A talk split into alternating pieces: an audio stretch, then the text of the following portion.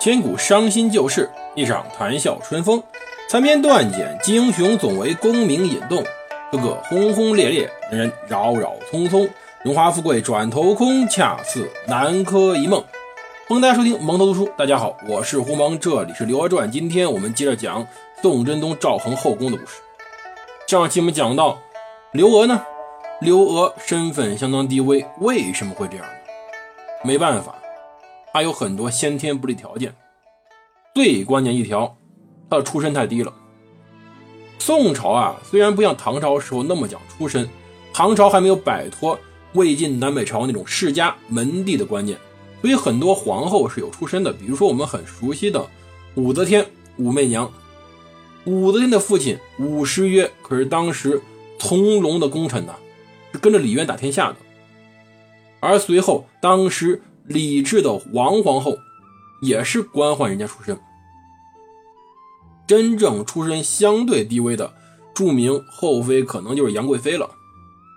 而如果我们打开《宋史》看张献明肃刘太后的列传的话，会很奇怪，这是刘太后出身不低啊！你看，祖父呢还是后晋大将当官的，父亲呢也是当官的，可是很不幸，这一切都是编的，就如同他那个兄弟刘美一样。都是编的，刘美其实就是当时刘娥的前任老公巩美，后来改个姓，算是终于给自己身边留一亲人吧。而刘娥呢，刘娥所谓的祖父、父亲全是编的，纸上写的，五代史里查不到这个人，仅仅在宋史里有。假设，假设刘娥的祖父、父亲真的是当官的，家里有权有势。为什么刘娥这么可怜呢？即使说刘娥是在襁褓中失去父母，那么家里总有余财吧，总有一些属下，总有一些士兵，总有一些身边的人能照顾她吧，不至于让她回到外祖家去生活，而年纪小小便以童养媳的身份嫁给了一个银匠巩美，而随着巩美一路漂泊，走到了开封城，最后呢？生计无着，不得已进了王府。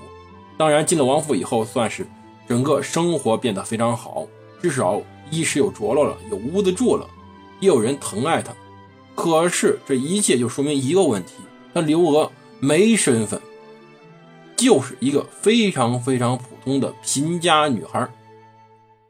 而这时候年龄又大了。皇宫中其实不缺有身份的人的，比如说这个时候刘娥身边有个劲敌，这个沈氏啊是在大中祥符初年进到皇宫中的，他是什么身份呢？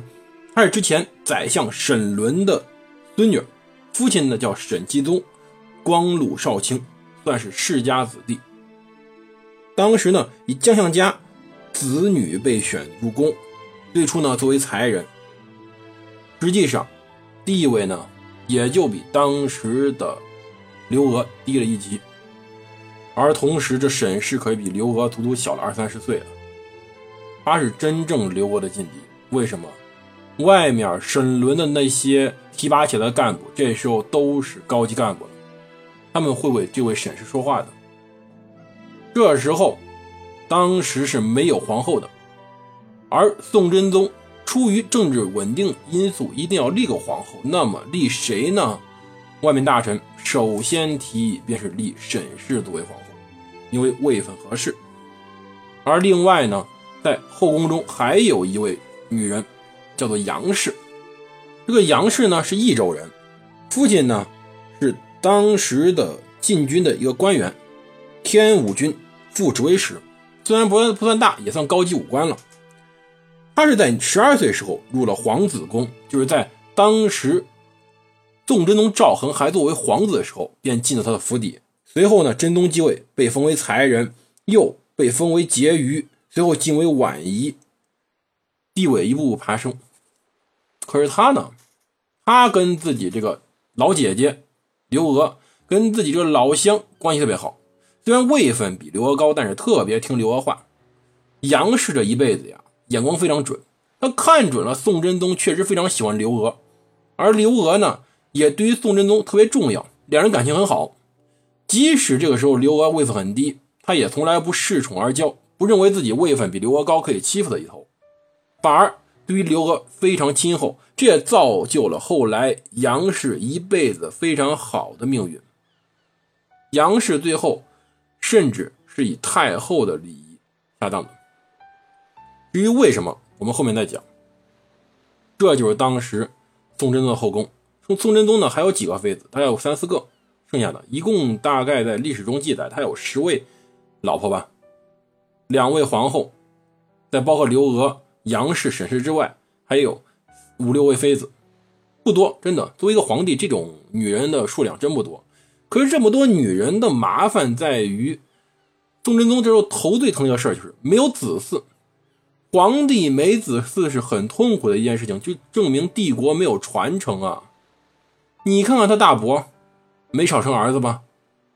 你看看他爹，赵光义可是有九个儿子呀，除了死了两个，其他七个活蹦乱跳的，一点事没有。那么问题就在于他赵恒身上，赵恒不是不能生，公主也有，孩子也生了，以前生过五个孩子，其中包括跟郭皇后生的那个儿子，但是都没活时间长。最小的出生就夭折了，最大的呢，没活过十岁。就说到现在，宋真宗赵恒也小四十岁了，是没儿子的，这点非常非常大。没儿子代表什么？没儿子代表你要过继啊，过继坏处很大的。即使你把宗亲家的孩子抱过来寄养，那么这个孩子也不是你的儿子，人家扭头就可能反悔。这件事儿在随后历史中出现过，我们可以这样说。这里先说一下，赵恒最后有儿子的，我们都知道这个人就是宋仁宗赵祯，就包龙图伺候那个皇帝。可赵祯没儿子，赵祯没儿子，不得不抱养了胡王家的孩子赵宗实，这个后来改名叫赵曙的宋英宗皇帝，在位三年就在折腾一个事儿。这事儿呢，在历史中有定案，叫做溥议，就是在定到底他宋真宗是我爹呢，还是蒲王是我爹？那蒲王我该怎么祭祀他？我是不是要封他为皇后、皇帝呢？那么我娘是不是应该为皇太后呢？这事儿折腾半天了，而且跟随后在当时明朝的大礼仪事件非常类似，就是一个名分问题，太正常了。所以这时候宋真宗真的是委屈啊。不是不能生啊，生一个死一个，生一个死一个，都生了五个了，反正没一个活着的。那么刘娥呢，连个女儿都没生出来。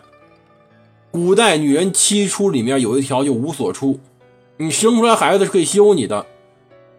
即使他宋真宗跟刘娥感情再好，他也没有办法绕开这纲常礼法去安排一件事就安排到底刘娥。能不能当皇后？贵妃都不可以。当时宋真宗曾经想封刘娥为贵妃，所以呢写张纸条，算是手诏吧，让一个小黄门，就是一个小太监，送到当时宰相李沆家里。李沆呢是宋真宗的老师，这事儿封贵妃是很大一件事，所以要跟宰相商量一下。李沆可能当时在看书，拿过这个纸条看了一下，随后呢。竟然把纸条放在旁边的灯上给点了，这可是皇帝手诏呀！这宰相多牛，这可以说是圣旨啊！宰相顺手给点了，就回着小黄门一句：“臣妾有为不可。”我认为不行啊，刘氏不能做皇贵妃。宋真宗知道这事儿以后，就没敢再提这茬而刘娥觉得这事儿办不成就表现出来自己谦退，便辞退了封贵妃之请。所以才有这时候刘娥位分这么低的问题，没儿子是最大祸端。那么没儿子这事儿也是当时宋真宗不停的到处拜神的原因之一，太重要了。子嗣问题在中国古代皇家是头等重要之事，不孝有三，无后为大。你没儿子，将来没人继承你香火，将来后世史书怎么评价你是真的不好说的。大家看看明史中的明武宗的传记去，荒唐无比。但明武宗是不是真的这么荒唐，还是因为他没儿子，后人的史官敢欺负他，且是两说呢。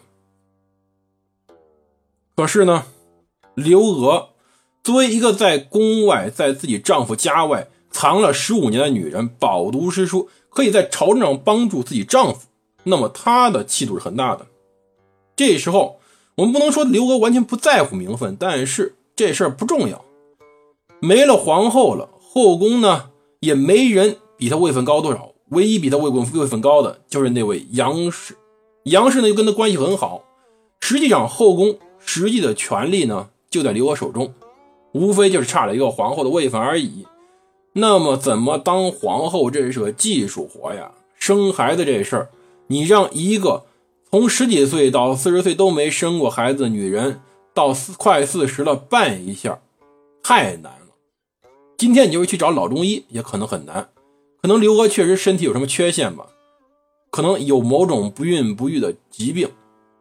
但是，办法总是人想的，而这种想法，这个事儿最后怎么落成呢？我们下期讲讲中国历史上一个著名的段落，叫做“狸猫换太子”。